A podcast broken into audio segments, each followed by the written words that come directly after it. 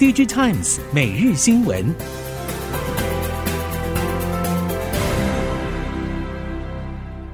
听众朋友您好，欢迎收听 DigiTimes 每日新闻，我是袁长杰，现在为您提供今天科技产业的新闻重点。首先带您关心的是，美中科技战持续延烧。美国商务部近日再将三十六家中国科技公司列入实体清单，包括长江存储、鹏兴微、上海微电子等，同时也积极联合日本、荷兰，共同限制对中国先进设备出口的规模。台湾半导体设备业者表示，中国半导体自主大计并没有就此喊卡，反而以三大自救策略加码前进，包括再砸兆元补助。扩大内需以及启动并购，希望能够加快产业链补强的速度。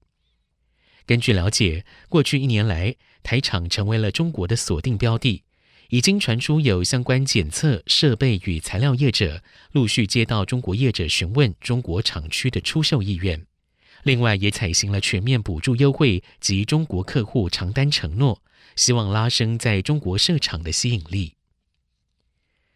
中国 NAND Flash 大厂长江存储遭列入美国实体清单。记忆体供应链表示，尽管近期终端需求低迷，但是三星电子十二月上半却意外的抬高报价，部分 3D NAND 价格调涨达百分之十。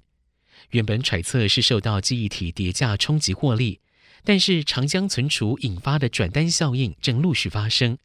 三星迅速发动涨价攻势，将渴望拉动 NAND 复苏动能。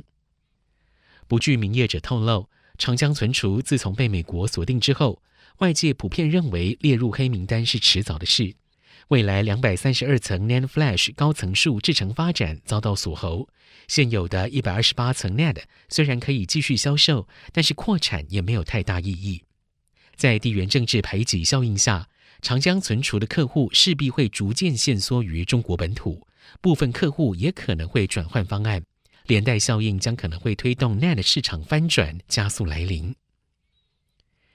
尽管美国总统拜登签署通过的晶片法案中已经列有奖助新建晶圆厂及鼓励晶片技术研发，总共超过五百亿美元的费用，但是美国半导体业界表示，为了维持美国业者在全球半导体市场的领导地位。联邦政府到二零三零年还需要在晶片设计领域再投入两百到三百亿美元。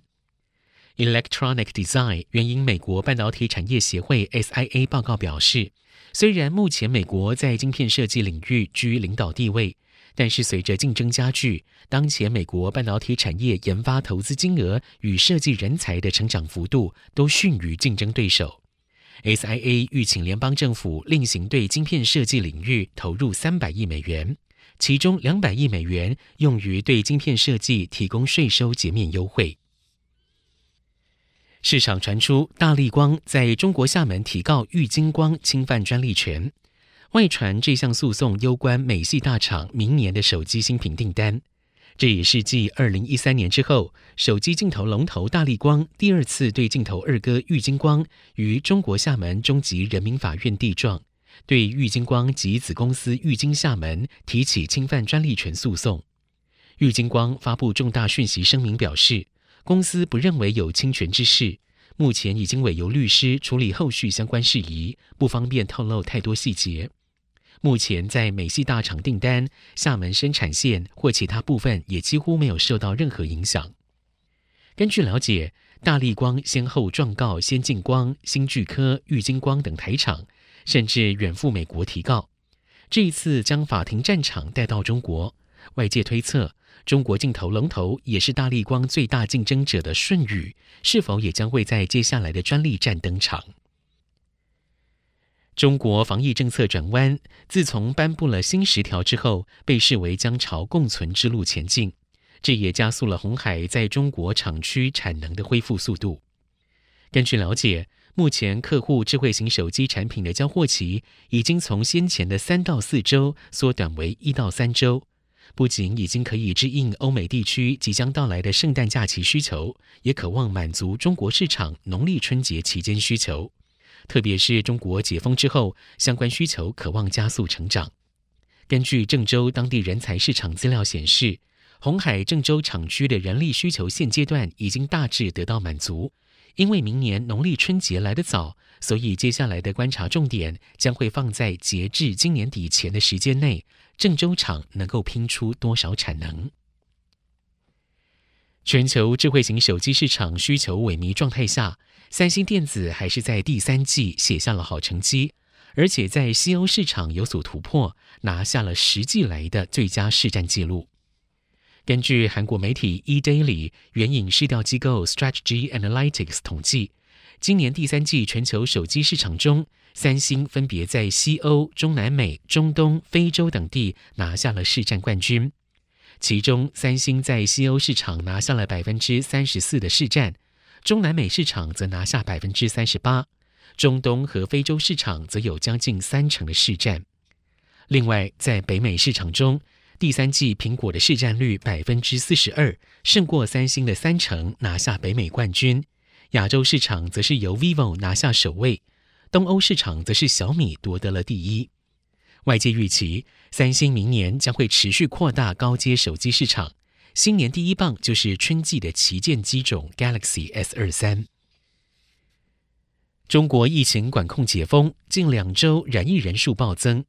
台系 LED 业者表示，虽然疫情快速升温，但今年下半年整体产业需求正值低潮，稼动率不高，短期内不至于出现人力紧缺。而过去两到三年疫情控制中国各地春节返乡，预计明年返乡潮将会飙升，后续员工的返岗状况可能会影响生产调度，不排除产线恢复正常生产时间可能会延长到三到六个月。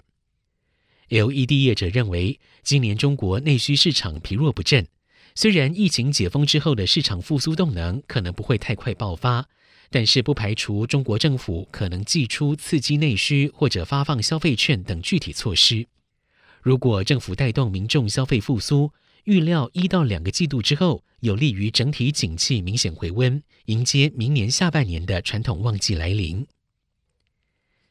在面板方面，乐金电子加强发展车用电子事业，将与美国康宁合作开发生产过程减少碳排放的车用曲面显示器，并且对欧洲高级车厂进行销售。韩国媒体 iNews 二四报道，康宁与乐金预计结合车用电子与车用玻璃的事业，开发车用曲面显示器。合作方向聚焦在提升车内的连线能力与减少二氧化碳排放。乐金电子长期发展车载资讯娱乐系统，基于车内的联网功能与零组件简化，对这一项需求表示肯定。康宁的 CoForm 专利技术生产曲面玻璃，碳排放量比其他可挠式玻璃减少百分之二十五，每生产一百万平方英尺，二氧化碳排放量减少一千四百五十万公斤。最后看到印尼。印尼政府为了减少碳排，计划为每辆在印尼生产的纯电动四轮车、纯电动摩托车以及混合动力车提供销售补贴。路透报道，印尼工业部长卡塔沙斯米塔表示，每购买一辆印尼当地生产的纯电动四轮车，将可以获得八千万印尼盾补助；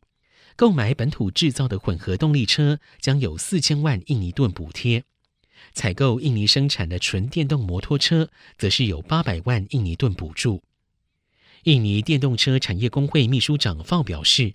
扣除政府补贴之后，纯电动摩托车的购买成本将会低于燃油摩托车。